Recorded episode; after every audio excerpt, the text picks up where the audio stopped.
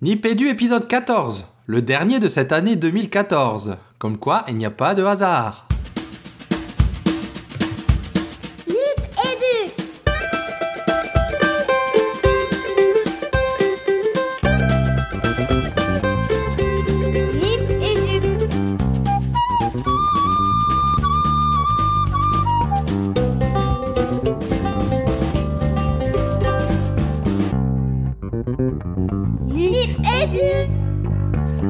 Dans Nipédu 14. Nipédu pour Nipéducation, le podcast qui parle école, éducation et numérique. Donc je suis avec mes compères euh, habituels. Il nous manque Marine aujourd'hui. Bah, déjà, coucou euh, Fabien. Coucou Régis, comment vas-tu? Bah écoute, ça va bien. Ça va bien, pleine forme pour cette fin d'année. Et toi? Bah moi je suis au top, écoute. Vraiment au top, j'ai mis mes plus beaux souliers, j'ai mis mon chapeau de Père Noël et je suis fin prêt pour ce 14e épisode de Nipédu. Ah, vous le voyez pas, il a mis le bonnet du Père Noël. Je crois qu'il nous ramène des cadeaux. Euh, salut Nico. Salut Régis et salut Fabien. Ça va toi? Bah écoute, ça va, je viens d'aller faire la brisée dehors là, puisque euh, il est tombé 10 cm de neige euh, dans la journée. Et donc euh, voilà, je suis en pleine forme, j'ai, je suis, euh, euh, je, je suis chaud. Hmm. Et il a une houppette, il a pas de bonnet Nico, mais Ouais. il a une houppette aujourd'hui. Voilà. C'est parce que Ah, j'ai été faire la brisée dehors et puis mon chapeau m'a, m'a décoiffé. Moi ça te va mortel. Riquet à la houe. Alors, euh, Nipédu, pour ceux qui nous rejoignent, ce sera le dernier épisode de cette année. Euh, donc, on fait toujours partie du réseau Nipcast, euh, qui est un regroupement de podcasts francophones situés en Suisse. Allez écouter d'ailleurs les copains hein, euh, de Niptech, de Nipsport notamment. Euh, Il y a un excellent épisode là en ce moment avec un, un sportif professionnel, j'en dis pas plus, allez voir, euh, allez écouter Nip Sport. Et évidemment aussi euh, Nip Dev pour ceux qui sont fans de développement. Euh, Nip Life. Nip Life. Nip Life, Nip Life, le, le, le, le, le, le- le podcast qui s'adresse vraiment à tout le monde, hein, des enfants aux, aux grands-parents. Vous trouverez votre bonheur. Voilà, sur le life hacking. Et si vous connaissez pas le concept, vous allez le découvrir, c'est génial. Tu disais Fabien Je disais que le life hacking c'est génial, on mange des carottes, on fait trois pompes par jour et tout va bien. Merci Nip Life. Ah, Il y a aussi Nip Sales. Enfin voilà, allez, allez, allez voir, vous les retrouvez facilement sur le réseau Nipcast. Euh, donc je disais aujourd'hui, on n'a pas notre chroniqueuse euh, habituelle qui est Marine. Elle n'a pas pu être avec nous, mais elle sera avec nous, j'espère, dès le prochain épisode. Donc on lui fait un petit coucou, hein, Marine. Coucou Marine. Salut Marine. Euh, j'espère que j'espère que pour Noël, elle a eu un bon casque, un bon micro casque et une bonne connexion internet. Euh, bah, on se lance tout de suite euh, avec euh, la parole aux auditeurs.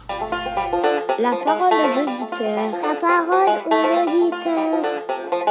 Pour la parole aux auditeurs, on a pas mal de choses à dire. On va prendre un peu, un notre temps. Je vais laisser le- d'ailleurs la parole à Fabien.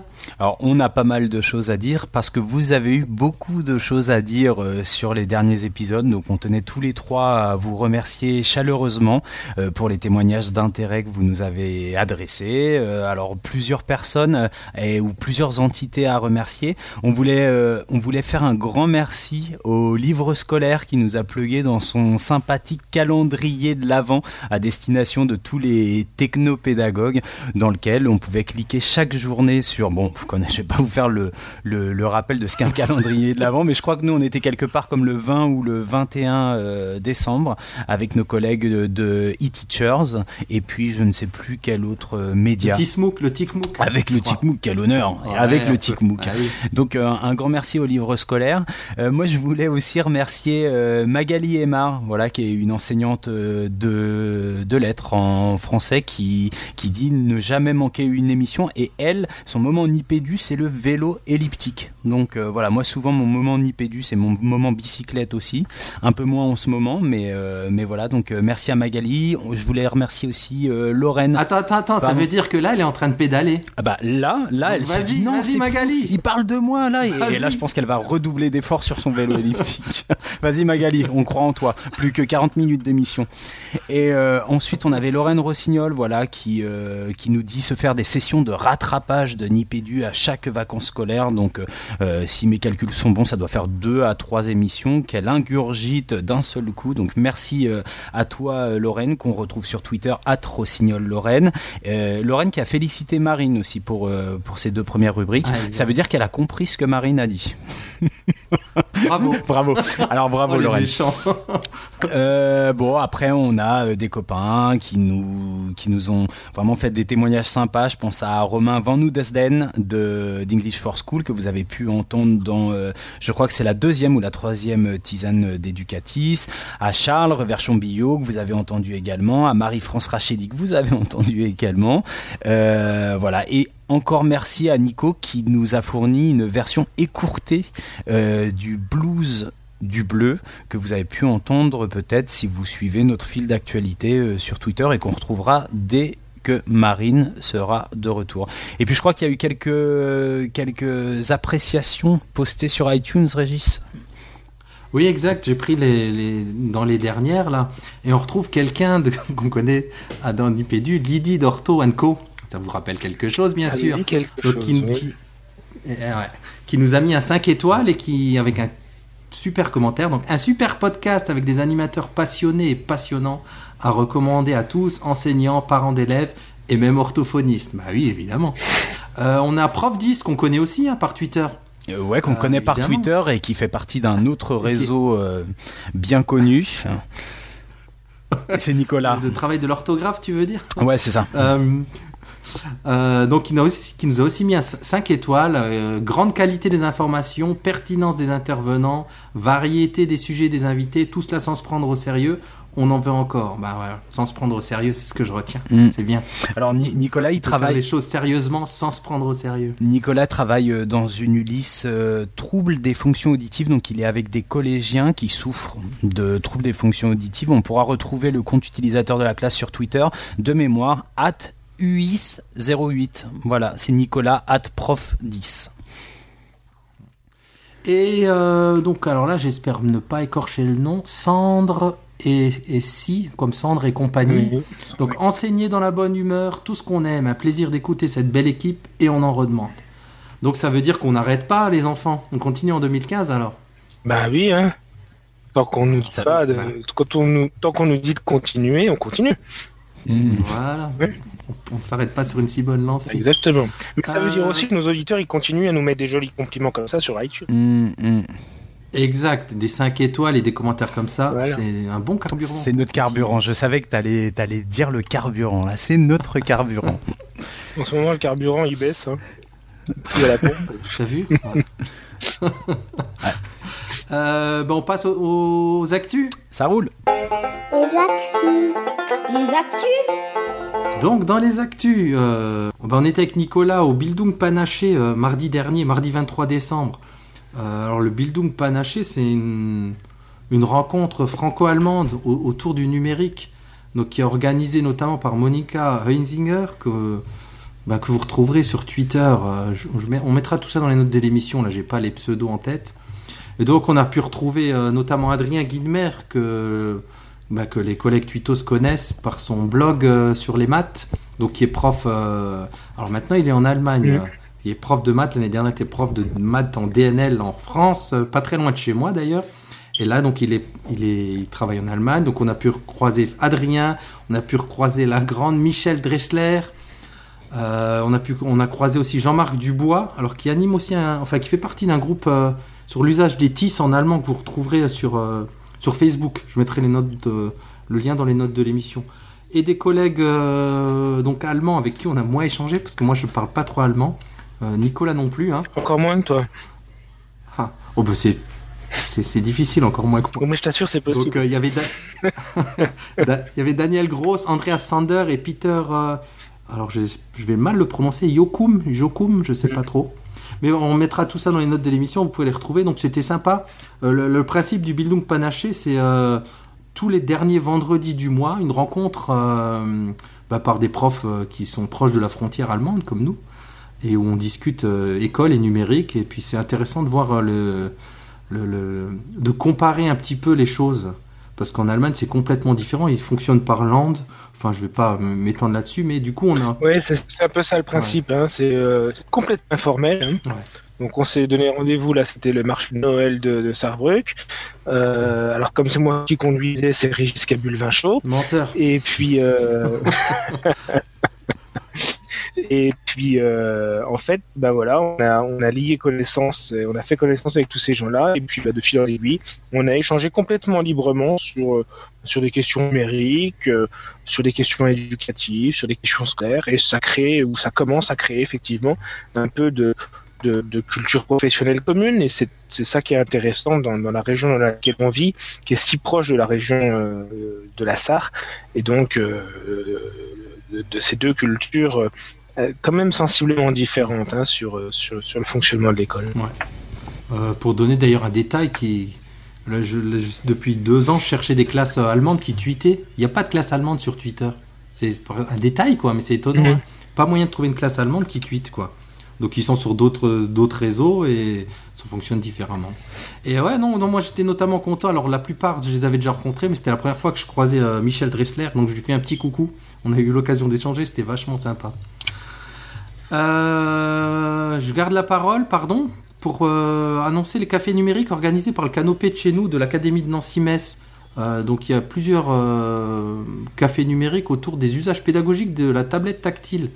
Donc il y en a une qui il, y en a, qui ont déjà eu lieu là les derniers mois, mais il y en a une qui aura lieu le 7 mm. janvier à Nancy, euh, une autre à Nancy le 4 mars et une le 21 janvier euh, à Metz où j'aurai la chance d'animer un, atelier quoi.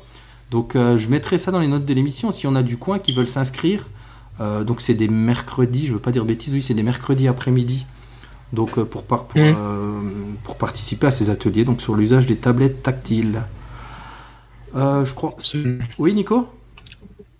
Non, mais c'est juste euh, aux enseignants qui seraient intéressés, euh, je n'hésitez pas à, demander euh, à vous y inscrire. N'hésitez pas non plus à, à, voir si, si ça peut pas rentrer dans les 18 heures d'animation pédagogique, par exemple. Ah oui, bonne idée, c'est vrai.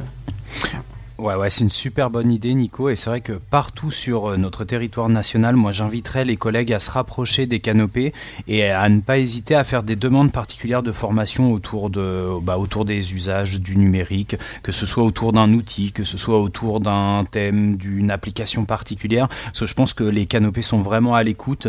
Euh, c'est des gens qui peuvent répondre très, très favorablement à ce genre de, de demandes. Et puis, je pense que coordination avec, euh, avec peut-être les inspections comme le disait Nico, euh, bah, voilà, faire en sorte que sur vos 18 heures euh, de formation, il puisse y avoir euh, ce, ce, cette, ça coûte rien de demander, c'est votre inspecteur qui, tranchera, mais ça coûte rien de demander. Et voilà. Alors après, pour nos auditeurs, peut-être juste resituer Canopé, parce que c'est un nouvel acteur qui, surgit comme ça, mais de manière très très efficace. Un canopé, c'est le nouveau réseau euh, national des, des, anciens CRDP. Hein euh, donc vous, vous connaissez peut-être hein, les, centres nationaux de documentation pédagogique, qui étaient déclinés en centres régionaux de documentation pédagogique, qui étaient même déclinés en centres départementaux de documentation pédagogique. Et tout ça aujourd'hui se est redéployé sous la forme d'un canopé. Et je trouve vraiment que cette réorganisation-là a redynamisé, mais de manière spectaculaire, euh, le, la visibilité et, et, et, le, le, contenu de Canopé. Et je trouve que si c'est pas encore l'heure des coups de cœur, mais euh, tant pis. Ce sera mon coup de cœur du jour parce que tout à l'heure euh, vous, vous m'entendrez râler un peu. Il faut quand même que je râle aussi. Euh, mais là vraiment pour Canopé, gros coup de cœur cette année. Eh ben, c'est vous. Ouais, moi je, moi je suis assez d'accord. Hein. Vraiment, euh, Canopé, ils sont à la pointe, ils sont à l'écoute. Euh, on a des professionnels euh, qui viennent, voilà, de beaucoup du secondaire, mais de plus en plus de l'élémentaire. On pourrait parler aussi des projets e-twinning qui sont aussi chapeautés pour Canopé. Canopé, a réussi le virage numérique, hein, très clairement. Là. ouais, c'est vrai. C'est vrai, c'est vrai. Et euh, au niveau du recrutement, en tout cas sur le canopé Créteil, et, je les salue au passage, on a vraiment des, professionnels de qualité avec un engagement fort et avec euh, de vraies compétences à la fois en pédagogie et à la fois euh, sur le champ de la technique, des outils et, et, des usages, mais de la mise en corrélation des deux. Donc, eh, on a plugué canopé, c'est bien. Bravo. De chez nous et de chez toi, c'est super, ouais. Mm, mm. Euh, donc on mettra ça dans les notes de l'émission. Et ben on est parti pour alors juste pour pour les auditeurs on va faire euh, on est on est à 3 hein, comme vous l'avez entendu jusque là donc on va on va faire une première partie euh, ben, vous verrez avec deux, deux, axes. Et une deuxième partie on va être plus centré sur Nipédu un bilan et perspective de Nipédu. Donc on n'est pas sur le format habituel avec un dossier en deux parties. C'est sur deux parties très différentes mais ça va être bien aussi c'est rétrospective et puis perspective. Et voilà, parfait. Donc c'est parti pour la première partie, justement. Le dossier de Nipédu. Le dossier. Et donc dans cette première partie, on va, on va discuter, travailler. On a travaillé sur deux axes. Donc sur la nouvelle carte des REP, le réseau d'éducation prioritaire, et sur euh, les nouveaux programmes de maternelle et le projet de, de socle commun. Mais j'ai beaucoup parlé, vous voulez pas qu'on commence par la partie programme maternel et socle commun, les garçons? Oui, on peut. Comme, comme tu veux. On commence par la maternelle, Nico? Je veux dire peu me chaud, alors. Peu me chaud. Ah bah alors c'est parti, je vous laisse la parole. Enfin, j'interviendrai aussi si besoin, mais sur les programmes de maternelle? Ah, il y a un blanc. Vous voulez que je commence par les, les, rêves, peut-être? Non, non, Fabien, je sais pas, tu... sur les programmes maternels, non? Allô, docteur? Non, non, moi, moi je suis plus spécialiste du retour sur le socle. Nico, D'accord. Toi qui. voilà. Euh, voilà. nous avons. Euh, nos auditeurs euh, le savent peut-être. Certains ne le savent peut-être pas. Donc, il y a des programmes de maternelle qui sont en cours d'écriture, hein, puisque le ministre Payon avait euh, conçu, une instance qui s'appelle le Conseil supérieur des programmes et il avait donné comme lettre de, mission de réécrire les programmes de l'éducation nationale. Ce, conseil euh, a été constitué et euh, en fin d'année dernière, il a demandé à différer par rapport à la masse de travail qu'il avait l'écriture des programmes de maternelle. Donc nous avons euh, dans chaque académie, les recteurs ont arrêté une date de consultation pour que les enseignants de, maternelle en poste actuellement puissent lire le brouillon des programmes, si vous voulez, et euh, réagissent euh, à cette proposition de programme qui était faite pour eux ce seront des programmes qui sont censés, ou en tout cas qui sont annoncés comme étant mis en œuvre à la rentrée 2015. Hein. Donc ça va approcher vite maintenant, puisque 2015, c'est demain, ou presque.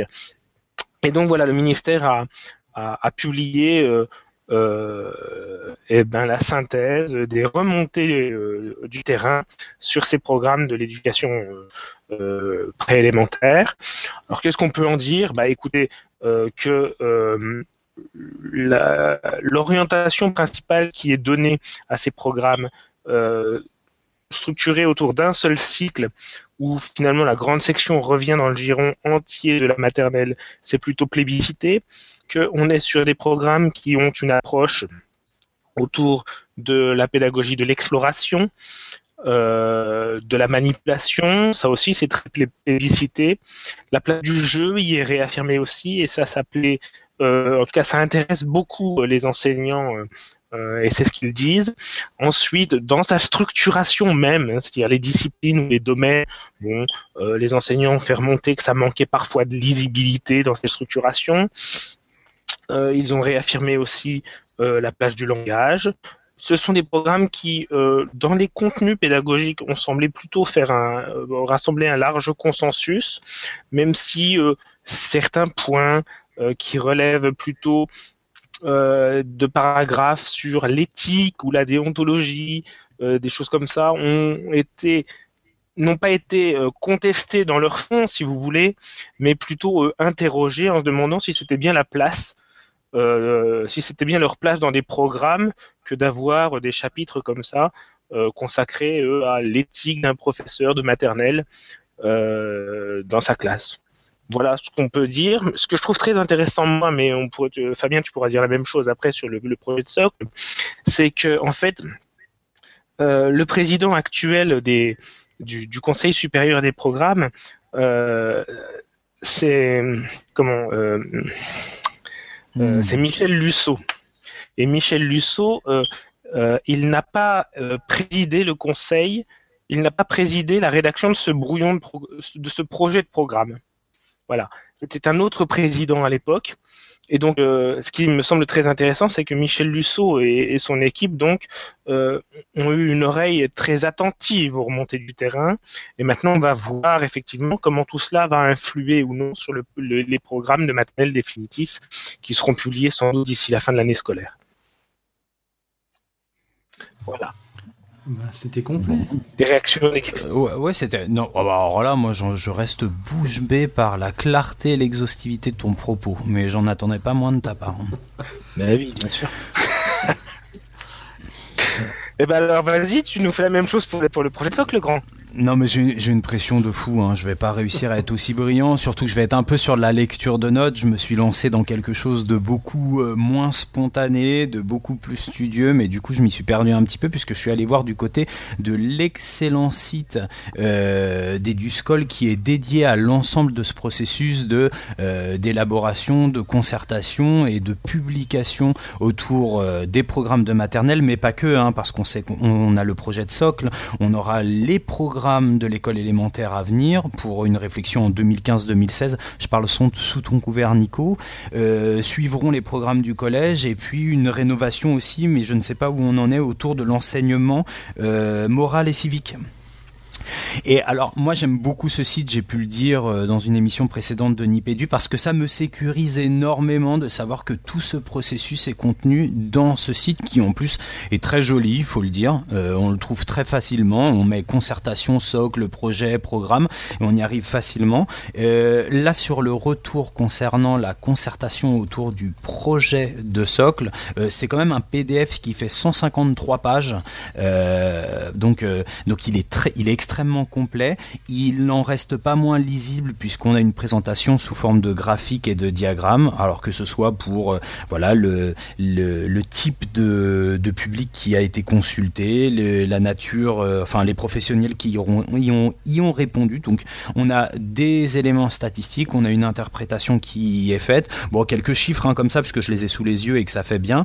Euh, 821 878 personnes, dont vous certainement, ont été destinataire euh, du mail de, de Madame Robin concernant euh, cette concertation et il y a eu 173 984 clics pour répondre à, euh, à cette concertation.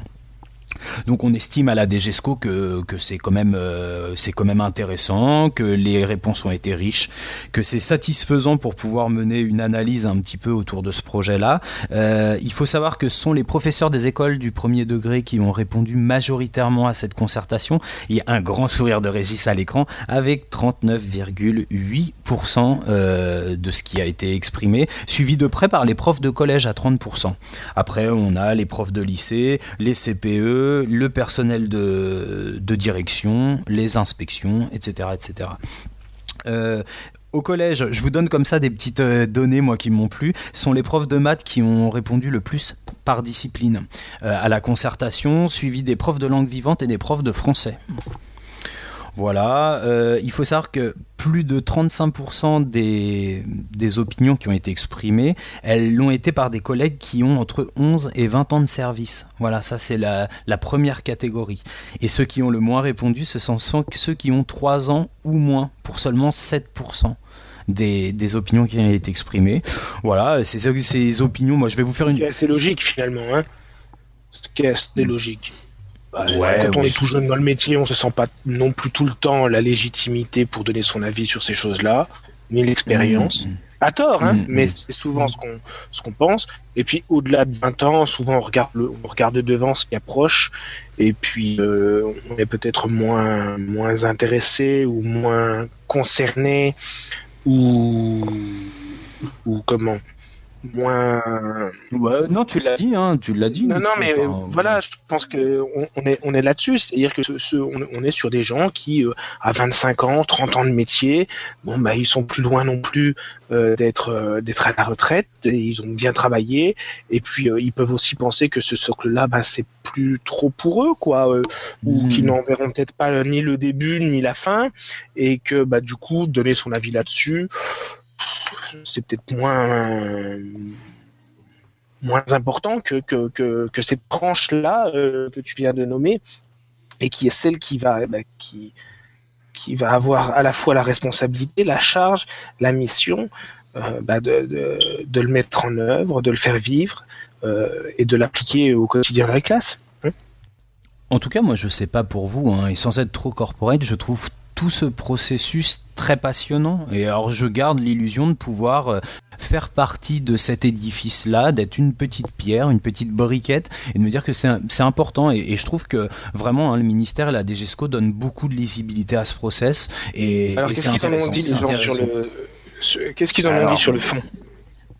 Alors sur le fond, euh, c'est plutôt positif. Hein. On trouve qu'au travers de ce projet de socle, on, inscrit beaucoup plus de transversalité dans les apprentissages. Donc ça, ça a eu vraiment un, ça a eu vraiment un. Enfin, les collègues ont vraiment abondé dans ce sens-là. Et euh, il y a un domaine en particulier qui a retenu toute l'attention des, des collègues. C'est euh, celui des, des méthodes et des outils pour apprendre, hein, et notamment toute la partie euh, du apprendre pour euh, apprendre à mieux apprendre. hein. C'est un peu ta formule, Nico, pour pour la métacognition. Ça a vraiment eu un, écho très positif.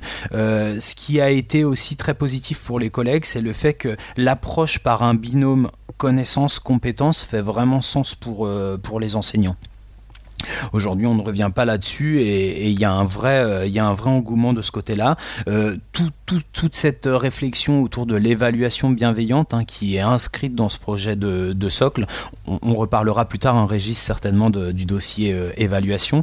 Euh, ça aussi, hein, le reconnaître le droit à l'erreur, euh, s'intéresser au processus d'apprentissage, c'est quelque chose qui est très bien accueilli par les collègues.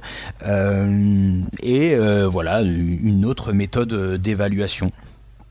Euh, je suis désolé, hein, je, lis un petit peu les notes parce que je voudrais pas euh, passer à côté de, choses qui sont importantes. Euh, le fait que le socle soit resserré en cinq domaines plutôt que les sept compétences du socle actuel, ça a été aussi bien accueilli. La transversalité, on en a parlé. Le, côté pragmatique des compétences qui sont présentées aussi, les collègues estiment que pour chaque pour chaque palier, ça peut correspondre à ce qu'on ce qu'on peut attendre de ces élèves. Euh, par contre, il y a un petit bémol sur la, cap- la capacité des enseignants à pouvoir évaluer ces compétences. Là, on a toujours une, une petite angoisse derrière cela qui se traduit euh, dans le retour par une demande forte au niveau de, des outils d'accompagnement et, euh, et du rôle bah, de, de ton rôle, Nico, du rôle de tes formateurs euh, pour le premier degré notamment et pour le second degré aussi, d'accompagner les équipes dans, euh, dans la façon de s'approprier ce nouveau socle et de pouvoir euh, l'opérationnaliser. Bah, il faut dire, hein, je me souviens très bien, j'étais. finalement, les enseignants ont été consultés de la même, manière hein, que pour les programmes de maternelle, sauf que c'était les enseignants du CP à la troisième qui ont été consultés comme ça. Et le projet de socle sur la question de l'évaluation euh, ne mentionnait finalement que des intentions, c'est-à-dire que euh, il faudra que le socle soit dans une évaluation bienveillante, il faudra que le socle ne soit pas une histoire de cases à cocher, il faudra pas que l'évaluation soit une usine à gaz, il faudra pas que voilà, mais techniquement le projet ne disait pas grand chose et je crois que ça c'était une forte remontée. Mais tu vas me la confirmer Fabien euh, en disant oui ouais, on ouais. adhère au principe mais dites-nous aussi maintenant concrètement comment ça va se faire Alors c'est exactement ça et tu me permets de faire la transition avec un. Alors c'est pas un, un point négatif qui a été euh, qui a été relevé, mais c'est encore un besoin qui est exprimé par les collègues ou, ou plutôt un regret ici. Les collègues auraient massivement souhaité que ce projet de cycle s'articule avec un- le projet de programme pour donner plus de visibilité sur l'opérationnabilité de de ces compétences. Donc effectivement le concret c'est J'en ai parlé en non, non mais j'en ai parlé en conseil école collège euh, il y a pas longtemps euh, de cette question-là. Et finalement c'est l'histoire de la poule et l'œuf quoi. Est-ce qu'on peut faire le pro- est-ce qu'on peut faire le socle commun euh, sans les programmes? Est-ce qu'on peut écrire le programme sans le socle commun? Bon, Il faut commencer par quelque chose. Euh, je crois que voilà, il y a un choix qui a été fait, c'est celui du socle commun, et que maintenant, euh, eh ben, va falloir décliner en cohérence euh, pour chaque cycle les, les programmes de chaque discipline, de chaque composante. Mm. En même temps, à, à plus de 50%, les collègues sont tout à fait d'accord ou plutôt d'accord avec le fait que ce projet de SOC constitue une bonne base pour redéfinir les programmes d'enseignement. Donc, euh, donc voilà, l'un dans l'autre, euh, je pense que c'est cette notion de compétence qui est bien intégrée par les collègues. Et c'est rigolo parce que dans le secondaire, surtout les collègues d'EPS et d'SVT, voilà, pour la, pour la petite anecdote. Et, euh, et bon, on a quand même plus de 50% des collègues qui pensent qui pensent qu'on va avoir de bons programmes à partir de ce projet de socle. Euh, on a aussi euh, quelque chose qui a retenu mon attention, moins de 50% des collègues qui pensent que euh, le socle, le, ce projet de socle sera, sera facile à s'approprier. C'est-à-dire que les collègues pensent qu'ils vont avoir des difficultés à pouvoir, à pouvoir s'approprier. Nico, je te vois faire la grimace. oui, parce que t'as, Je sais pas si t'as, as quelque chose qui rame chez toi quand, quand tu parles. Mais bon, c'est pas grave. Euh, ouais. Euh, non, mais moi j'ai envie de dire, euh, voilà, il y a, y, a y a, une grosse synthèse euh, qui, qui, a été publiée. Elles sont en ligne. Tous nos auditeurs, tous nos auditeurs, pardon, et nos poditrices peuvent les consulter. Elle est très bien faite parce qu'il y a quand même euh, une synthèse qui permet de digérer de manière très rapide les 150 pages des deux rapports. Euh, mais je crois que l'enjeu fort de ça, alors pour vous donner la méthode, donc nous n'avons fait, nous n'avons remonté, les, les, écoles n'ont remonté euh, aucun document. Euh, tout s'est fait en ligne. Euh, tant dans les écoles maternelles que sur le socle commun. Et puis pour les, les programmes de maternelle, eh ben, on a fait des synthèses dans les, dans les départements et puis dans les académies. Et puis tout ça a été envoyé au Conseil supérieur des programmes qui a fait ce condensé là. moi j'ai surtout envie de dire que l'enjeu est, est, est, l'enjeu que ça donne, et surtout la lisibilité, c'est par rapport euh, à ce que moi j'appelle un fantasme du terrain, mais je me trompe peut-être. Hein. c'est que beaucoup, beaucoup d'enseignants m'ont fait part de ça aussi, c'est-à-dire on est consulté, mais le texte il est déjà écrit, on va donner notre avis, mais ça changera rien. Euh, voilà. Je crois justement que là, on a tout, tout, toutes les infos pour justement voir comment les enseignants ont été écoutés, et comment ils ont été et comment ils vont être entendus sur les projets définitifs. Et je crois que là, il y a quelque chose qui me semble euh, intéressant et qui va un tout petit peu plus loin que ce qui avait été enclenché en 2008 quand les premiers programmes, quand les derniers programmes de l'école maternelle, de, de l'école élémentaire ont été publiés, qu'il y avait effectivement eu aussi une consultation, mais où, de mémoire, on n'avait pas vu euh, la synthèse nationale euh, qui avait influé sur euh, sur le sur le projet définitif. Elle existe, hein, je l'avais, j'avais pu la voir, mais elle n'avait pas été aussi massivement diffusée. diffusée mais, en mais en 2008, euh, je veux dire, on n'en était pas aussi loin dans, la, dans, la, communication numérique. Exactement, merci le numérique. Régis, tu nous parles des reps maintenant? Alors oui, concernant les reps, je vais être aussi, j'ai pris quelques notes assez didactiques. Donc les reps, c'est les, même les reps plus, hein, donc c'est le, les nouveaux réseaux d'éducation prioritaire. Euh, bah, les enjeux, c'était évidemment, et comme toujours, l'exigence de justice euh, envers les élèves hein, pour euh, réduire les inégalités à la fois sociales et territoriales, on nous dit dans le texte. Et donc ça a été construit sur la base d'un indice que, que, le ministère a appelé un indice social. Alors moi il y a un détail qui me pose question. Donc ils nous disent que cet indice il prend en compte euh, la part d'élèves dont les parents appartiennent aux catégories socio-professionnelles défavorisées, la part d'élèves boursiers, la part d'élèves résidant en zone urbaine sensible et la part d'élèves arrivant en sixième avec euh, au moins un an de retard. Or ce point-là, moi, il me pose question parce qu'il est de plus en plus question d'abandonner le redoublement, mais on fait un indice qui en tient encore compte. C'est un petit peu, un petit peu étrange, je trouve.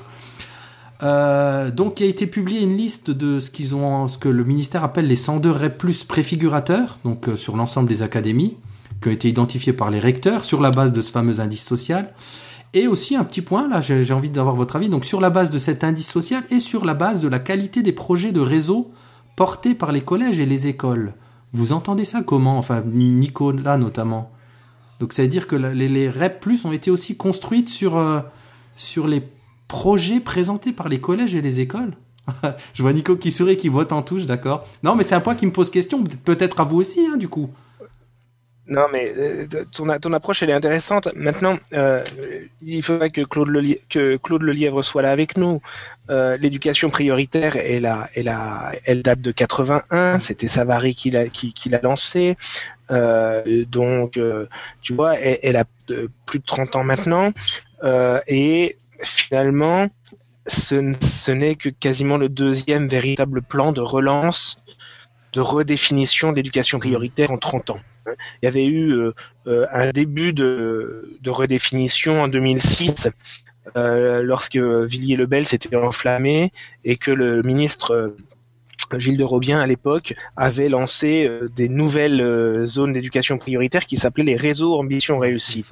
Ces réseaux ambition réussite devenus ensuite les éclairs, les écoles, collèges, lycées, euh, aidez-moi, euh, pour euh, l'innovation et la réussite, mais il manque le A. Ambition euh, Il y avait ambition aussi. Oui, voilà, pour l'ambition, l'innovation et la réussite. Je t'en prie, Régis.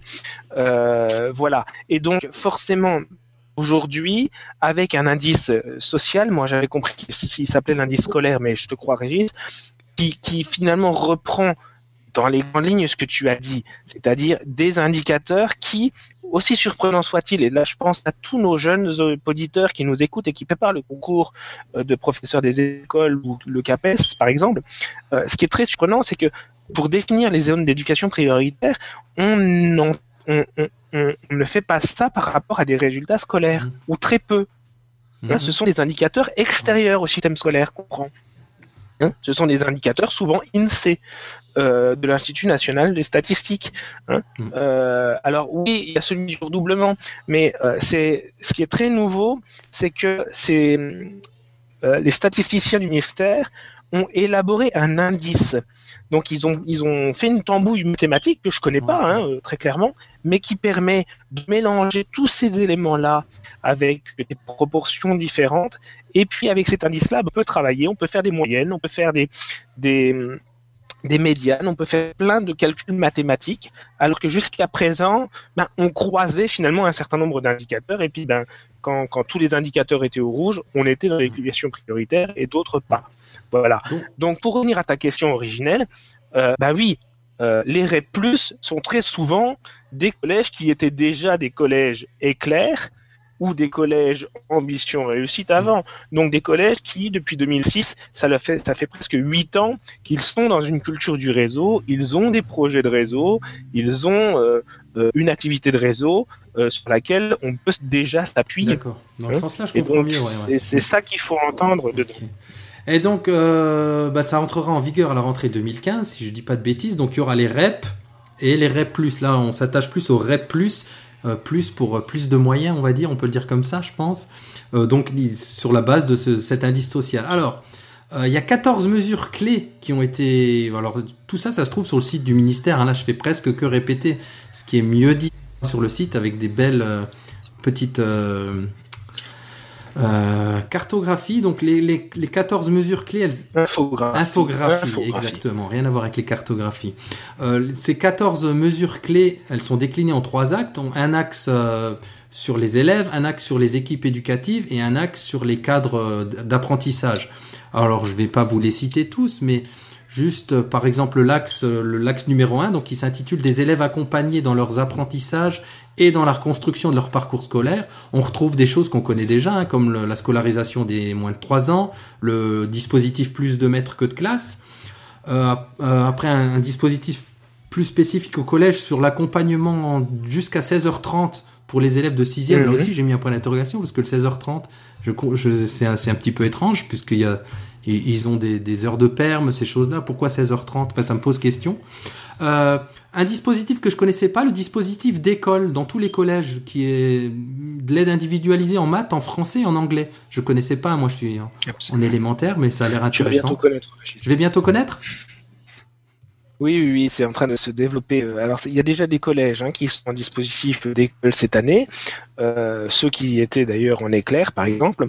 Et c'est un dispositif qui s'adresse au sixième, des fois en cinquième, et qui a tendance euh, à se projeter aussi dès le CM2 comme un, un, outil de liaison justement CM2 collège. Il y a des conseils école collège par exemple qui qui ont mis dans leur programme de travail le dispositif d'école. Ça m'intéressait du coup parce qu'il parle de, de dispositifs numériques innovants, donc il y a une part de numérique là-dedans. Le, dispositif d'école, il fait partie du plan numérique pour l'école. Hein. Mmh. Euh, il y a une très belle infographie euh, que tu retrouveras. Euh, alors moi, je, les infographies du ministère, je les suis sur Pinterest, mais euh, celle-là est très bien faite et puis elle montre bien que euh, le dispositif d'école, il fait le lien entre la maison et l'école au niveau du suivi du, travail scolaire de l'enfant ou de l'élève. Je décline pas tout. Le deuxième axe sur les équipes, intitulé des équipes éducatives formées, stables et soutenues. Alors, on, on propose donc du temps hein, pour travailler ensemble, notamment en primaire. C'est, c'est... Et ça, c'est la grande ouais, nouveauté hein, des, des, des REP+, hein, tu peux le dire, avec une manière de compter le temps de service qui est différente, puisque euh, dans les REP+, un enseignant du primaire ou du secondaire va avoir sa, sa quantité de présence classe comptée à, non pas comme une heure de classe, mais comme 1,1 euh, mmh, mmh. heure de classe. Hein, ce, qui, ce qui va créer des, des journées de formation ouais. Il... en interne dans le réseau qui va permettre ben, de, de, faire de la formation, de faire du travail en équipe, du, du travail à degré et de, de, de, de dynamiser davantage encore les réseaux euh, qui existent ou qui vont émerger de, cette, de ces nouveaux R+. Ouais. Ce qui permet donc aux collègues de primaire euh, euh, 9 jours de formation par an et une heure et demie par semaine au collège. Euh, voilà. Donc on parle d'un plan de formation et d'accompagnement pour l'éducation prioritaire et ben, des incitations fortes pour stabiliser les équipes, notamment au travers de la rémunération. Mmh. Hein. C'est fois 1,5 l'ancienne euh, euh, prime ZEP, c'est ça? Non, attention. Non, non, pas du tout. Euh, alors, euh, tu pourrais appeler ça aussi. Il y a, le, il y a le, le dispositif plus de maîtres que de classes. Tu peux dire aussi il y a le dispositif plus de sous à la fin du mois. Euh, c'est effectivement donc ça varie en 80 avec créer les ZEP et avec avec déjà ce constat hein, que bah, dans les, les contextes scolaires difficiles, les enseignants n'y restent pas euh, et qu'on a souvent les enseignants les moins expérimentés. Donc l'enjeu fort, c'est quand même de stabiliser les enseignants ouais, les équipes, ouais. de manière à créer une culture commune dans l'établissement, un travail en équipe, etc. Donc les primes ZEP, elles existent toujours, et en fait la mesure consiste à les revaloriser. Quand vous êtes en REP+, la, la, prime ZEP, elle va être multipliée par 2. Ah, c'est 2, d'accord. Et quand vous serez qu'en REP, oui, elle ça. sera multipliée par 1,5. Ouais, moi je suis en rep, c'est ça, c'est pour ça que je retenais ce nombre. Et donc le troisième. Ouais, je retiens que ce qui te concerne. Ouais. Moi j'aurais préféré x2, hein, remarque. Euh, le troisième axe. Euh... Mais en rep plus. Ouais. Tu sais que dans notre région, oh, Régis, oui. on est entouré de rep plus. C'est clair. Le troisième axe, donc. Là, donc tu Donc premier axe c'était les élèves, le deuxième sur les équipes, et le troisième donc le cadre propice aux apprentissages. Alors je vais pas vous les faire tous, mais donc. Euh, on nous parle de projets de réseau pérennes construits sur les bases des meilleures pratiques, avec des, notamment de la mutualisation. Hein. On parlait tout à l'heure des projets, euh, de, des projets qui existent déjà dans les réseaux. Euh, un fonds académique pour financer les actions pédagogiques, ça, ça m'a l'air intéressant aussi. Après, il faudra voir les moyens. Euh, un accueil des parents chaque matin pour mieux les associer à la vie de l'école. Alors ça aussi, c'est à voir dans les faits comment que ça va se passer, comment ça va se dérouler, notamment pour les collèges. Je, parce qu'on parle d'accueil des parents euh, chaque matin, ça me paraît compliqué quand même, mais bon, l'idée est intéressante. Ouais, il faut il faut pas prendre ça comme l'accueil de chaque parent chaque matin tous les jours à l'école. C'est juste la possibilité qui est envisagée euh, dans les projets des établissements dans les projets d'école, dans les projets de réseau, de créer comme ça euh, de des, des moments d'accueil euh, de certains parents qui souhaiteraient pour profiter de ça. Alors ça peut être un jour dans la semaine où le directeur par exemple est déchargé et est là pour euh, pour accueillir les gens. Voilà, c'est toutes ces choses là qui s'aménagent. On voit ça dans, dans quelques dispositifs de classe moins de 3 ans par exemple ouais. où les enfants déposent, les parents déposent leurs enfants euh, à l'école maternelle dans une classe de moins de 3 ans et puis on aménage à côté une petite pièce pour eux pour qu'ils soient jamais trop loin de leur enfant parce que c'est la première mmh. séparation elle est difficile et puis ils voient comment ça se passe ça les rassure et puis ensuite eh ben on, passe à la vraie scolarisation. Alors je termine rapidement. Il y a, un référentiel mmh. qui a été mis euh, en place pour l'éducation prioritaire. Euh, alors ce qui est intéressant, c'est que ça offre un cadre et qu'on nous dit que ce, donc ce référentiel, c'est un document qui va être évolutif et vivant. Donc il va se construire euh, avec la mise en place des dispositifs par les équipes sur place. Alors il est, lui, il est décliné, je vais vous lire que les points principaux en six, en six priorités. Donc la première, garantir l'acquisition du lire, écrire, parler et enseigner, ce qui m'intéressait, plus explicitement les compétences que l'école requiert pour assurer la maîtrise du socle commun. Cette notion d'enseignement explicite, elle, elle, revient, souvent dans le projet. Euh, le deuxième point, conforter une école bienveillante et exigeante, qui rejoint ce que disait tout à l'heure Fabien. Hein. Euh, le troisième point, mettre en place une école qui coopère utilement avec les parents, donc on en revient aux parents, mais aussi avec les partenaires pour la réussite scolaire. Le quatrième point, favoriser le travail collectif de l'équipe éducative. Hein, on l'a dit, l'importance des équipes euh, pérennes et soudées sur le terrain. Cinquième point, accueillir, accompagner, soutenir et former les personnels. Grosse demande hein, de la part des collègues, toujours sur la formation, évidemment. Et sixième point, qui te concerne plus, Nicolas, renforcer le pilotage, enfin pas que toi, et même au niveau national, renforcer le pilotage et l'animation des réseaux. Alors là aussi, il y a une petite, euh, des iconographies intéressantes que mmh. vous pourrez aller voir. Je vais pas décliner plus, parce que ça va faire beaucoup, mais vous trouvez ça, il y a euh, tous les détails. Oui, Nico? Juste pour compléter ton, ton excellente... T'as bûché pendant les vacances, toi. Euh, tu...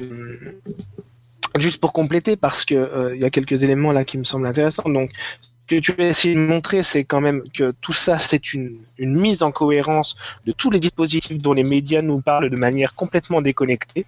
Hein. Euh, tu viens de parler de l'évaluation, on parle de la scolarisation des moins de 3 ans, on parle plus de maîtres que de classe, mais en fait tout ça c'est dans un ensemble. Hein. et finalement, euh, à travers tout ce que tu viens de nous dire, bah, c'est la loi de refondation de l'école, c'est la loi d'orientation. Hein. Et là où je voudrais juste compléter, c'est que euh, juste avant les vacances de Noël, donc le ministère a dévoilé la carte des 200 collèges qui vont être en, en, REP ou en REP+. Hein, euh, mais qu'il reste encore au ministère à dévoiler la carte des écoles C'était mon point suivant. qui vont être en REP. Ah, pardon. Non, mais c'était En, REP plus. Hein Vas-y, je te laisse continuer. Non, mais c'était juste pour dire, voilà, ça, ça c'est pas encore très clair. Qui va définir tout ça On sait pas trop. Alors, ça, mais, mais pourtant, c'était passionnant et c'est très bien vu de la part du ministère. Euh, parce que, euh, historiquement, quand un collège est en REP, voilà, ce que en éducation prioritaire, toutes les écoles du secteur de collège sont en REP. Et nos auditeurs vont voir avec leurs collèges ou les, collèges dans lesquels ils travaillent ou dans lesquels ils scolarisent leurs enfants, etc.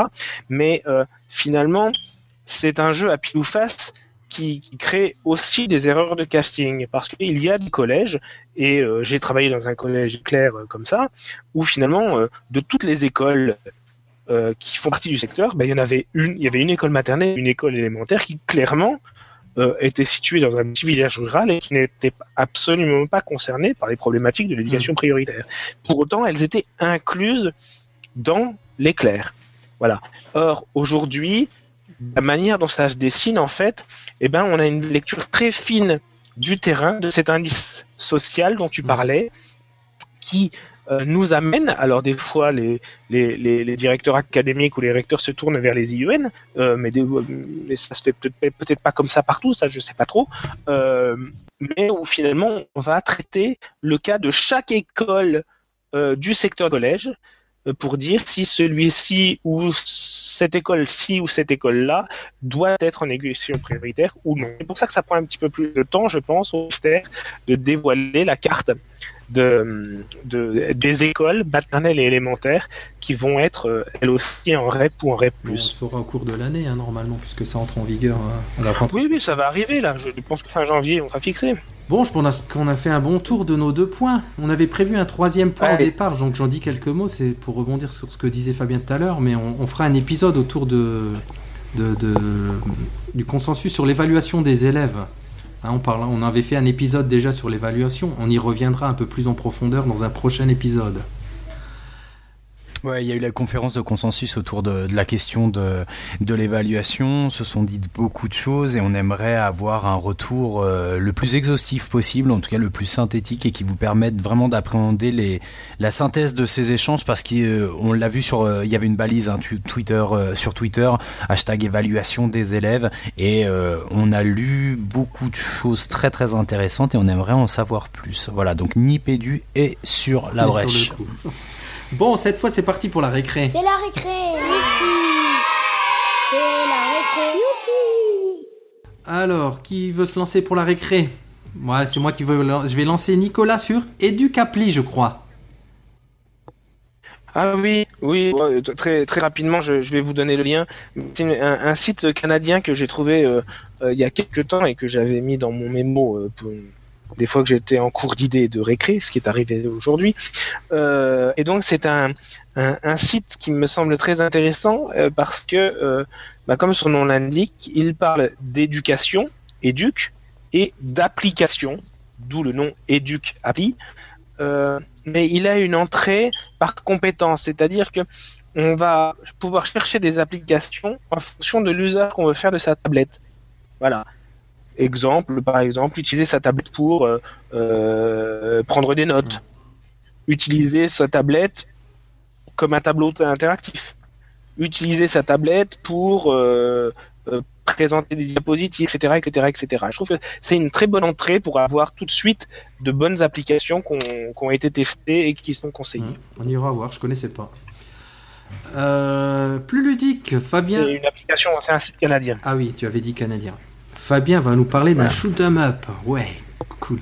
c'est horrible, ah, j'ai honte de faire cette récré, mais euh, bon, bah, Régis adore l'idée, donc, euh, donc en fait j'ai été nourri euh, au grain du shoot them up, donc tirez-leur tous dessus, hein, je sais pas comment vous allez traduire ça, c'est le Space Invader, hein, donc je commence, à, je commence à dater moi aussi comme les shoot them up, et je joue très très peu parce que je n'ai pas le temps, puis je suis pas un gamer, mais je suis récemment tombé sur une très très belle application qui s'appelle Space Cube, avec un Q et qui ont fait un shoot them up à l'ancienne mais euh, mais voilà avec euh, une petite amélioration au niveau des graphismes euh, du scrolling. J'aime bien donner tous ces mots là qui me replongent dans mon adolescence. Et avec la possibilité surtout surtout de fabriquer soi-même son vaisseau ultra pixelisé, donc il y a un côté super vintage dans le jeu. Et euh, voilà, je l'ai téléchargé pour m'amuser, j'ai joué 10 minutes avec. Bon, je me suis lassé après, mais encore une fois, c'est parce que j'ai du mal à rester sur, euh, sur les jeux vidéo. Donc voilà, c'était euh, c'était ma petite, mon petit quart d'heure nostalgie avec ce shoot them up. Alors moi, je l'ai testé sous iOS. Je sais pas s'il existe sous Android. Space Cube, on vous mettra les références dans les notes de l'émission. Des graphismes, et toi, Régis ouais, Comment Les graphismes qui ressemblent pas à Minecraft, hein, ça, ça vient beaucoup de plus en plus. Ouais, bah ouais, le pixelisé revient en force. Et on, on, a le même phénomène au niveau de la musique aussi. Euh, j'ai entendu pas mal de morceaux électro où on a, tu sais, ce son très caractéristique de la Game Boy. Alors, pas la Game Boy que nos mômes ont maintenant, celle qu'on avait nous, quoi, qu'il fallait emporter avec euh, un tracteur et qui faisait mal aux doigts. Et, la, et, et, tu as entendu dans ces morceaux d'électro, on a beaucoup de ce son très très caractéristique de la Game Boy. Donc on a un retour au vintage. Moi, c'est pas pour me déplaire, hein, mais voilà. Ben, on reste dans les pixels. Moi, je rapidement, mon petit coup de cœur, c'est l'histoire de Pixar. je suis, je me suis abonné à Netflix là pour les vacances et euh, je suis tombé sur ce reportage qui date de, qui date de 2007. Donc l'histoire de Pixar qui est vachement intéressant et bah, pour plusieurs raisons. Moi, j'aime bien, j'aime beaucoup certains films de Pixar. Et euh, ayant deux enfants, évidemment que je passe par tous les films de Pixar. Mais c'était aussi pour le côté euh, outil numérique parce qu'il raconte toute cette histoire de comment comment les outils numériques ont changé leur façon de voir l'animation, comment ça a chamboulé euh, complètement euh, l'industrie du dessin animé et notamment chez Disney puisqu'ils ont eu un pied chez Disney pour la distribution de leurs films. Et c'était vachement, vachement intéressant de ce côté-là aussi. Il y avait tout le côté artistique qui m'intéressait, et je m'attendais pas à toutes ces infos sur le, autour du numérique notamment un animateur qui disait moi je suis arrivé chez Pixar, j'avais jamais touché un ordinateur de ma vie, euh, je m'y suis mis, j'ai réussi à animer des trucs et il disait ça m'a fait penser à nos jeunes profs quoi qui arrivent et il dit bah, si moi j'y arrive à mettre le doigt dans le numérique et maintenant à faire ça, ben n'importe qui peut y arriver quoi. C'était pas que des geeks quoi, ils sont servis des outils et, le, discours il résonne avec ce qu'on dit souvent euh, dans, dans et pas que dans Nipédu mais c'est les, les outils au service des hommes. C'est vraiment une histoire d'homme et une histoire d'idées. Et l'outil, il est juste là pour servir, qu'il soit numérique ou autre chose. Donc raisonner toutes les idées de David Unkoff là-dessus, euh, dont on a souvent parlé. Voilà, c'était une petite récré sympa, ça. Hein? Il y avait un peu de tout. Ouais, ouais. ouais. Euh, donc on se lance dans notre deuxième partie. Le dossier Nipédu 2. Et donc deuxième partie, comme, on- comme dit en, en introduction, un petit bilan, bilan et perspective euh, autour de Nipédu. Alors là, dans les notes de l'émission, on a, on a Fabien qui nous a mis euh, tous les épisodes euh, depuis le départ. Et ce qui m'a fait sourire, c'est ces trois blocs bleus, trois blocs de trois Mm. épisodes euh, euh, de trois tisanes. Donc à Ludovia, à la Nipconf et à Educatis. Alors ça résonne d'autant plus que chez Nipcast, on aime bien le, le, le, le- le- comment dire le triumvirat, la, la sainte Mhm. trinité, tout marche toujours par trois. Donc Mhm. c'est c'était rigolo. Donc ouais, pour dire donc euh, bah, Nipédu, si vous nous rejoignez ou si vous écoutez depuis le début, notre premier épisode, le pilote, il date du 1er mai, donc on est tout jeune hein, finalement. J'ai l'impression qu'il s'est passé des années parfois dans Nipédu, et puis non, on n'a même pas une année encore, on n'a même pas une saison complète de, de podcast. Donc en tout, on a 23 épisodes. Là, on est au numéro 14, mais c'est vrai que les tisanes, on les compte en, en hors Ah, série. c'est des hors-séries. Donc, Voilà. Tu les comptes pas, voilà. Bah non. Et euh, avec notamment des super épisodes à inviter, on a eu beaucoup d'invités hein, les, les, bah, dans presque tous les, les- les derniers épisodes. Euh, et moi, euh, je, bah, en, en revoyant cette liste, je me suis dit que j'ai fait un petit choix là sur mes épisodes préférés. Et il y a notamment bah, le premier invité. Vous vous rappelez, au début, on se posait la question tout de suite des invités, pas tout de suite. Et on a eu notre premier invité avec Sébastien Passy, qu'on avait intitulé L'attaque Oui. du DAC, qui date du 11 juillet. Donc c'est lui qui a lancé. Et du coup, du coup c'était Fabien, je crois, hein, qui avait appelé le parrain de. Le padrino, El de- padrino. de Nipédu. Euh, Il y a les- les- aussi l'épisode avec Florence Robin, hein, en réécoutant, là, qui Hmm. m'a vachement plu parce que c'était c'était frais, c'était c'était motivant, c'était c'était inspirant cet épisode. Et puis il y a eu des conditions particulières pour l'enregistrer, ça a mis un peu de temps. Donc tout ça, il y a une, toute une histoire autour de cet épisode, et notamment les, les Ludovia qui m'ont plu aussi parce qu'on a un peu on a un peu découvert euh, comment dire le côté journalistique de Nipédu. Hein. C'est là qu'on a fait un petit peu nos armes, quoi. Et vous, les garçons, vos épisodes euh, fétiches, s'il y en a. Vas-y, Nico. Mais moi, je ne suis pas fétichiste, mais euh, je garde euh, euh, un excellent souvenir euh, euh, de. Alors, je, je suis en train de rechercher dans la liste, mais voilà, du numéro 3, Fabien, lorsque nous enregistrions, et puis en même temps, on suivait le match de foot euh, de la France contre la Suisse, si mes souvenirs sont bons, euh, et où euh, on s'était. Enfin voilà, j'avais pris énormément de plaisir à, à- ce, sur ce numéro-là. Euh, et je trouve que voilà, c'était un des premiers épisodes où on avait une, complicité qui commençait, je pense, à, se ressentir auprès de nos auditeurs. Ça, c'est le côté euh, égoïste. Après, euh, c'est toujours un peu particulier de, dire quelles sont les meilleures émissions ou les émissions préférées. Bien sûr, euh, Florence Robin, ça reste un grand moment, euh, mais euh, l'épisode avec Lydie sur l'orthophonie était également un excellent épisode. Voilà. Fabien? Ouais, moi j'aimerais comme Nico parler plus que de parler d'épisodes, de parler de cette complicité qui s'est construite, du ton nipédu qui a évolué, de la capacité qu'on avait aussi à présenter nos rubriques, à conduire nos échanges. Donc pour nous c'est une vraie expérience euh, beaucoup personnelle et, et un peu professionnelle quand même parce qu'on a construit je pense des compétences un peu malgré nous dans cette expérience nipédu. Euh, ça nous a permis de rencontrer beaucoup de monde. Donc comme vous le savez, moi je suis en région parisienne, donc notamment concernant les trois dernières tisanes, il est plus simple pour moi d'aller euh, d'aller dans ces événements qui souvent ont lieu à Paris, hein, même si tu parlais de Ludovia tout à l'heure. Euh, Il y a ces rencontres, hein, euh, Nipédu, c'est c'est beaucoup beaucoup de rencontres. Donc comment ne pas revenir comme vous deux les garçons sur l'épisode avec Madame la directrice générale, avec Florence Robin, qui est voilà, on a vraiment vécu un moment extraordinaire que j'ai pu euh, d'une certaine manière revivre avec Catherine Becchetti Bizot qui qui a qui a la même aura. Et je pense que après ces deux rencontres ou en tout cas ces, ces deux temps d'échange avec deux personnes qui sont importantes dans le dans le pilotage euh, de la maison hein, je mmh. dirais bah on a vraiment envie d'avoir confiance enfin confiance bosser pour l'éducation nationale. Moi ça ça a développé chez moi un sentiment euh, d'appartenance fort à ma corporation et ça a renforcé le côté conviction. Et tout ça ça a été grâce à Et au-delà de ça, vous savez, le maître mot qui pour moi est, associé à Nipédu, c'est celui de l'horizontalité. Donc pouvoir échanger avec Nico, pouvoir échanger avec Régis et avec tous ces invités institutionnels, chercheurs, enseignants, rééducateurs autour des questions de l'école, du numérique et de l'éducation. C'est, pour moi génial. Et puis vous, il y a l'avant-émission aussi que vous ne vivez pas vous, que vous vivrez peut-être un jour où on se retrouve tous les trois. Et je pense que on a beaucoup de choses à faire comme vous, auditeurs, hein, et, et c'est un moment où on décompresse aussi, on est content de se retrouver. Donc, euh, donc voilà, il y a un bilan très positif. Et pour l'anecdote, pour revenir sur ta première intervention, euh, Régis, il faut savoir que l'enregistrement de Nipédu, les garçons, s'est fait la même semaine que la semaine de, la création de la, direction numérique éducatif. Donc euh, un symbole fort aussi, vous vous souvenez, une de nos premières, nos premières actus,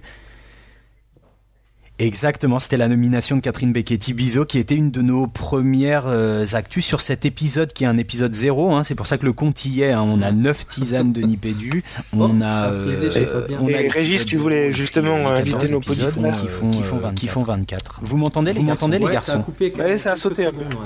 Tu disais, Nico bah Régis, tu voulais te proposer le même jeu aux auditeurs? Et ouais, on a envie de demander à nos auditeurs, euh, bah, si vous avez un épisode bah, un ou plusieurs épisodes qui vous ont particulièrement plu là, de, de, bah, de tweeter autour pour nous dire. Ça nous donne aussi nous des indices là, sur, le, bah, sur, sur, ce qu'on fait et ça nous, euh, peut nous guider un petit peu dans nos, dans nos choix aussi. Et du coup, alors, euh, vos perspectives, les garçons, puisqu'on parlait tout à l'heure de bonnes résolutions et de poursuite de l'aventure Nipédu, comment vous imaginez la suite? Ben moi j'avais deux petites idées, mais euh, alors il y en a une, je vous en ai parlé tout à l'heure, mais la, deuxième je l'avais en tête et j'ai oublié de vous en parler en préparant l'émission. Alors je vais le faire en direct et puis euh, vous réagirez en direct. Euh, ce qui me laissera du coup la possibilité de faire du lien avec les propositions de de Régis, mais je, je, propose d'abord de, de, de continuer le questionnaire de Proust, mais de faire un peu évoluer peut-être les questions euh, et puis l'autre aspect, c'est euh, bah, dans la lignée de ce qu'on fait avec Marine. Je trouve que ce serait intéressant euh, de d'avoir la même chronique mais avec un parent d'élève. Tu vois? Mmh. Ouais un truc euh, avec Guillaume Vendée par exemple tu vois. On avait on avait essayé de, de, euh, on avait envisagé de, de faire un numéro à la rentrée là quand quand Guillaume Vendée de, de Nip Life euh, va avoir ses enfants qui vont rentrer à l'école. Et je trouvais que mm. ça pouvait être sympa là de faire aussi une petite une petite chronique comme ça de de la vision que peut avoir comme ça un papa sur sur ce qui se passe à l'école de, de ses enfants. Mais on en reparlera plus en direct. Ce sont des idées comme ça que je, je jette à la volée Ouais, hmm. ouais, non. Pas mal. Euh... Et toi, Régis?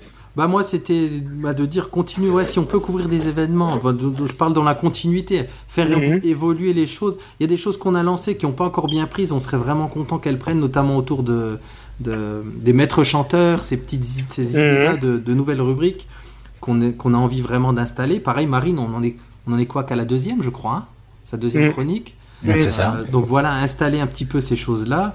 Euh, une, fois que ça, ça roulera bien, bah voilà, oui, oui, continuer. L'idée de, du, derrière la chronique de Marine, c'était ça aussi. On se posait la question, quelqu'un intervenant du primaire, du secondaire. Là, on a Marine du secondaire, mais c'est vrai qu'un parent ou un, collègue du, de, de, mmh. du primaire ou un, un, futur collègue, hein, un, mmh. étudiant, un aspirant professeur. Enfin, c'est intéressant de voir l'évolution dans le métier de, Absolument. le métier ou la vision du métier, qu'on soit à l'intérieur ou à l'extérieur du système d'ailleurs.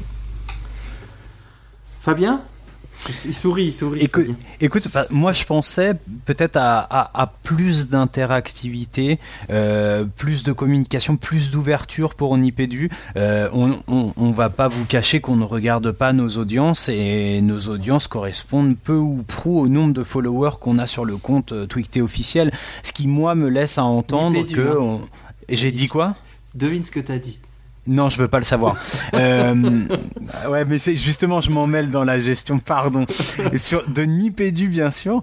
Donc, euh, donc voilà, on est dans un entre-soi. Vous nous êtes fidèles et on vous en remercie. Mais par contre, on a du mal à, on a du mal à ramener du monde vers nous. Et l'idée, c'est quand même de pouvoir faire découvrir un certain nombre de, de, de poditeurs, hein, qui soient membres de la communauté euh, des enseignants, éducatifs plus largement ou pas, de, de ce qu'est le, le numérique pour l'éducation. Donc, euh, donc voilà, peut-être plus de community management de notre part, arriver à, à gérer ça mieux. Et puis, euh, dans, dans, autour de cette question de l'ouverture, euh, tu as parlé euh, de Lydie Batty tout à l'heure, Nico. Alors, je plus sois bien sûr, et j'ai quelques invités en tête, notamment du côté de, de la psychanalyse et de la psychologie et de l'utilisation des, des outils numériques. Moi, j'ai vraiment envie de faire ce genre d'émissions-là qui nous sortent un petit peu de l'école tout en ouais. restant dans l'éducation. Ça fait partie de notre tagline et, et c'est des émissions super riches où on peut croiser justement nos usages du numérique pour l'éducation en enseignement avec d'autres usages qui sont faits par des rééducateurs, par des thérapeutes. Donc euh, c'est le genre d'invité que j'aimerais pouvoir entendre euh, sur Nipédu. Et puis cette idée de travailler peut-être euh, dans une dynamique de crossover avec Guillaume qui avait fait une, un, avec lesquels vous avez eu un super échange lors de, je crois que c'est la troisième tisane de d'Enipconf. Ça, ça donne vraiment envie, ouais. Bon, bah, de belles perspectives là. C'est vrai. Alors, pour... big up à Guillaume quand même, hein, du coup. Bah, voilà. Donc, si vous connaissez pas Guillaume, c'est Guillaume Vendée, alors qu'il est dans, bah, dans Nip Life, mais qui anime aussi un, son podcast à lui. Euh, mmh, les rendez-vous tech. Euh, ah non, les cafés tech. Café Tech, voilà, c'était tablette café avant, là ça a changé. Mmh. Et c'est vrai que pour rebondir sur le côté community management, juste un dernier, une dernière chose, euh, euh, ouais, peut sans doute communiquer plus, mais c'est vrai que moi j'ai toujours du mal avec euh, le fait de, de plugger tous les trois jours la même émission et c'est vrai qu'on devrait sans doute le faire plus euh, bah, de toutes les semaines de repluguer même automatiquement certains épisodes pour ouais, relancer bien sûr. mmh, mmh. Euh, on part pour la dernière partie de l'émission aspirateur. Aspirateur. Écoute ouais, ouais, ça c'est l'aspirateur. T'es bienvenu chez moi. Allez passons l'aspirateur. Ouais. inspiration coup de cœur coup de gueule de gueule. Coup de cœur. Inspiration, coup de gueule. Et donc on, part, on commence par Fabien. Ah, j'en ai plein, j'en ai plein. Euh, j'en ai plein parce que j'ai utilisé euh, un peu fortuitement la semaine dernière euh, PictoChart, que je connaissais déjà, qui est une solution online qui permet de créer facilement et élégamment des infographies. Je suis assez fan de l'infographie hein, parce que je suis fan d'images et parce que la conception d'infographie nous pousse vraiment dans nos derniers retranchements de, de concepteurs, de formateurs, de créateurs, d'instituteurs peut-être. Et, euh, et c'est vraiment un exercice qui est super sympa intellectuellement la création d'infographies. Donc PictoChart c'est la solution à ma connaissance qui est vraiment la plus simple d'accès, une petite inscription et c'est parti. Euh, J'aime beaucoup j'ai beaucoup aimé, je me suis beaucoup amusé. Je suis pas du tout satisfait de ce que j'ai produit. J'ai été relayé par un, collègue dont on a peut-être déjà parlé ou pas dans Nipédu, qui est Bruno Mallet, qui est quelqu'un que j'apprécie beaucoup et qui m'a suivi dans cette aventure PictoChart.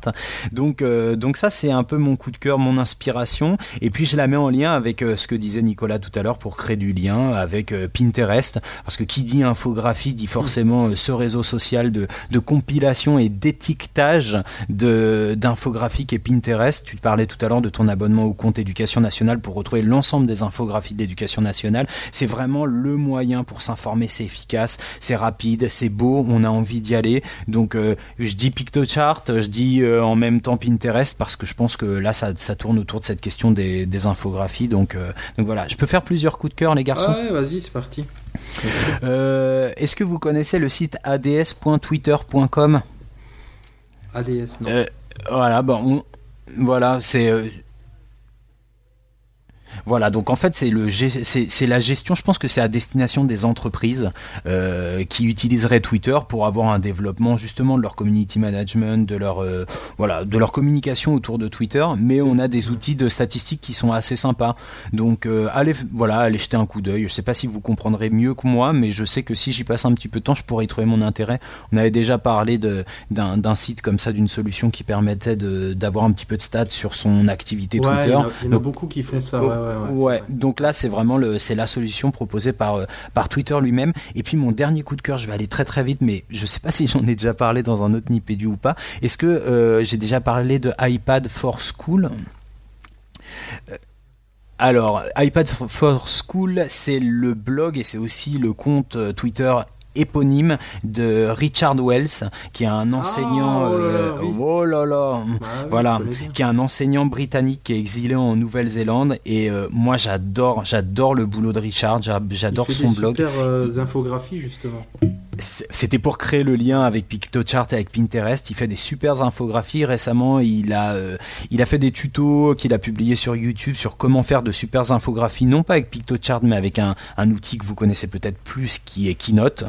Euh, voilà. En fait, il est juste, euh, il est juste génial. Et puis, si demain on vous dit, bah, vous avez une flotte d'iPad qui arrive dans l'école, il y a un site vraiment, c'est iPad for School de Richard qu'on retrouve sur Twitter. Sur, ça doit être iPad Wells, je pense. On mettra ça dans les ouais, notes de l'émission. Et Richard, il est assez surprenant parce qu'il vous répond sur Twitter très facilement. Et en Euh, français en plus parfois. et en français, l'élégance britannique euh, extrême. Donc voilà, beaucoup de coups de cœur, mais du coup c'est Noël, alors tout ça c'est cadeau les gars.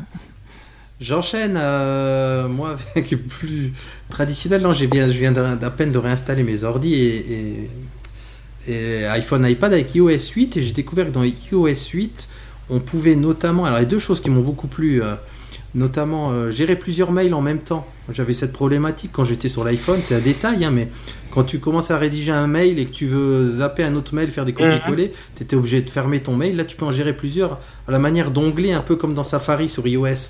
Donc, c'est à ce genre de petits détails-là que je suis sûr sur Android, ils ont depuis super longtemps, mais que moi j'étais content de voir sur iOS. Et un deuxième point, c'est dans le centre de notification. Il permet maintenant de d'ajouter en fait, certaines apps qui ont été mises à jour, et notamment c'est le cas de d'Evernote, donc directement dans le centre de notif, euh, bah, d'avoir certaines applis, donc euh, avec un petit glissé vers le bas, hop, on a directement son Evernote et on peut écrire une note directement. Et c'est le cas d'autres applications comme ça qui sont beaucoup mieux intégrées. C'est vachement intéressant, c'est à ce genre de détails que, que l'OS évolue super bien. Et ouais, bah, puisqu'on en plug plusieurs, je replug. Je me demandais là justement en faisant les coups de cœur, euh, et il y a des applis comme ça transparentes que j'utilise tout le temps mais que je vois plus. C'est IFTTT, j'en ai déjà parlé, je crois que vous Mhm. connaissez bien.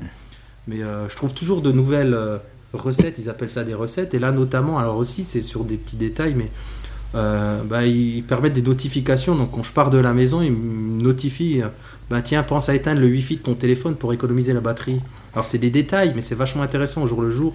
Du coup, mon téléphone tient bien plus longtemps qu'avant, où je me trimballais partout avec mon Bluetooth et mon Wi-Fi allumé de la maison. Et donc je perdais de la batterie. Donc voilà, IFTTT, un bon vieux grand classique. Et iOS 8 qui a quand même quelques semaines, voire quelques mois maintenant. Mhm. Bon, on termine en beauté par une. Nicolas, l'in- l'inspirateur Par une citation. Ouais, alors, euh, ah bah, je, vous ai, je vous ferai expliquer à nos auditeurs pourquoi je cite cette citation. Parce qu'elle elle a son origine tout à l'heure, quand on préparait l'émission. Mais euh, c'est une citation que je que j'aime beaucoup euh, euh, garder dans un coin de ma tête euh, euh, parce que elle, en dit beaucoup sur euh, sur nous, euh, nous les Français. Euh, c'est Churchill qui a dit ça à un moment donné euh, euh, de sa vie et il a dit, je vous fais sans accent, hein, euh, en Angleterre tout est permis sauf ce qui est interdit. En Allemagne, il faut contextualiser l'Allemagne d'alors, tout est interdit sauf ce qui est permis.